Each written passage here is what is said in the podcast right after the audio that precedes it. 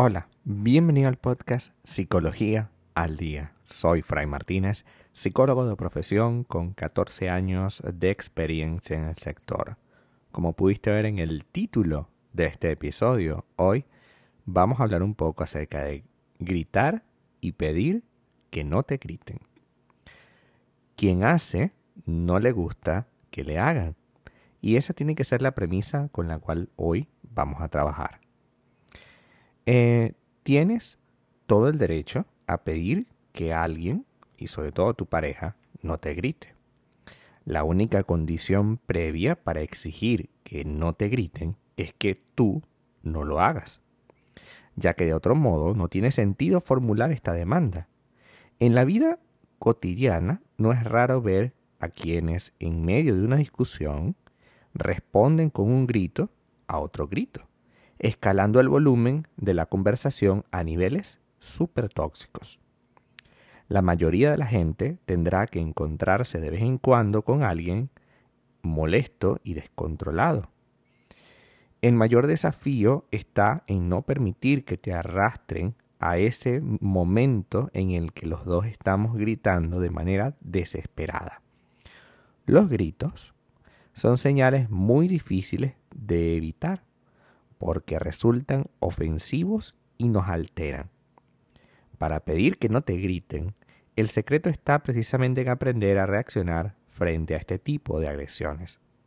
De la misma forma, si eh, eres parte del grupo de los que gritan, poca autoridad vas a tener para exigir a tu pareja que no haga lo mismo contigo, ya que tú lo haces, ¿no?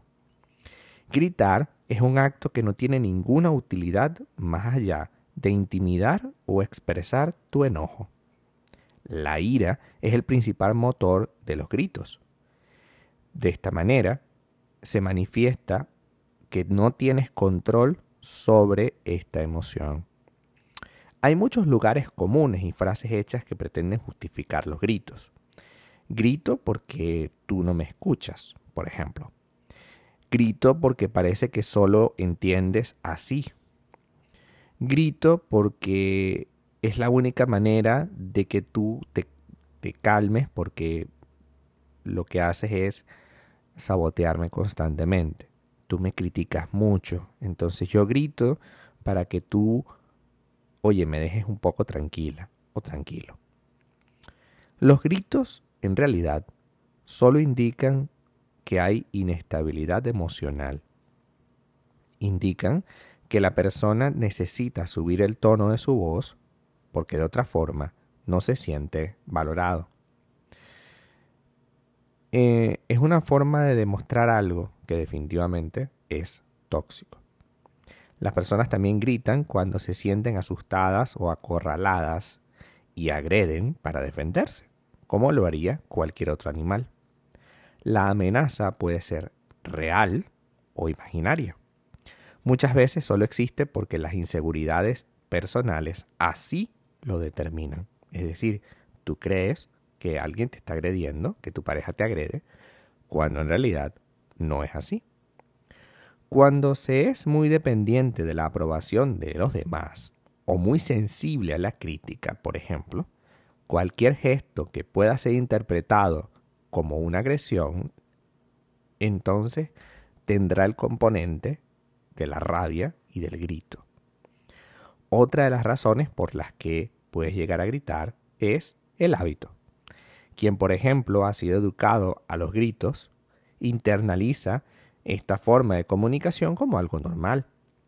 Así que ante cualquier discusión o frustración, termina gritando para expresar su descontento o malestar, como lo ha hecho toda la vida y como le han hecho sentir así sus padres o familiares. Hay personas también que desarrollan tendencias agresivas, bien sea por un temperamento mal canalizado o porque atraviesan por situaciones que los desbordan constantemente. En este caso, no solamente harán de los gritos un mecanismo habitual, sino que también regularmente mostrarán accesos a iras descontroladas. Con frecuencia entonces quienes levanten el tono de voz reciben a cambio exactamente lo mismo, puesto que la vida es un espejo y todo lo que hagamos se puede devolver. En, en esto se demuestra claramente la inutilidad de los gritos. De hecho, no solo su inutilidad, sino también su efecto altamente tóxico sobre la comunicación en pareja. Pedir que no te griten es un derecho que conquistas y defiendes solo cuando empiezas por ti. En las relaciones de poder se observa muy frecuentemente una pauta de conducta según la cual el superior, entre comillas, aparentemente tiene derecho a gritar, pero quien está sometido al, al dominio, no. Se ven padres e hijos, maestros y alumnos y por supuesto parejas. En estos escenarios donde hay un poder vertical y severo, es donde más frecuentemente podemos ver esa pauta de gritar y pedir que no me griten. La madre grita a su hijo, pero ve como una falta de respeto recibir el mismo volumen a cambio. Se alega que hay una jerarquía y que ésta debe ser respetada, lo cual es cierto, pero se deja de lado el hecho de que la autoridad nace de la coherencia y del ejemplo. La madre, el maestro y el jefe, o la pareja, puede salirse con la suya al gritar. Terminan intimidando o inhibiendo al otro y sembrando la semilla de la falta de respeto, ya que en algún punto esa persona que le ha ido gritando toda la vida va a poder sacar este elemento como una forma de comunicación más y se va a sentir en pleno derecho de hacerlo, puesto que ya lo haces constantemente. Por tanto, pedir que no me griten no es la solución. La solución es dejar de gritar, dejar de introducir este elemento dentro de la conversación, para que en algún punto todo se torne un poco más amable, un poco más coherente.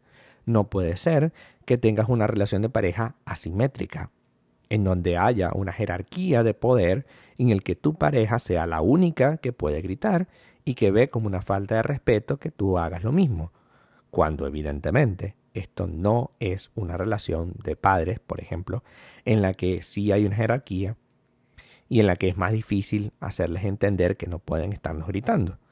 Pero en el caso de una relación de pareja, es muy grave que se haga, todo a los gritos, puesto que terminarás acostumbrándote a eso y ahí sí es verdad que va a ser muy complicado sostener una relación de pareja sana. Hasta acá nuestro episodio del día de hoy. Muchísimas gracias por quedarte aquí hasta el final. Si deseas saber más sobre mi contenido, www.fraymartinez.com.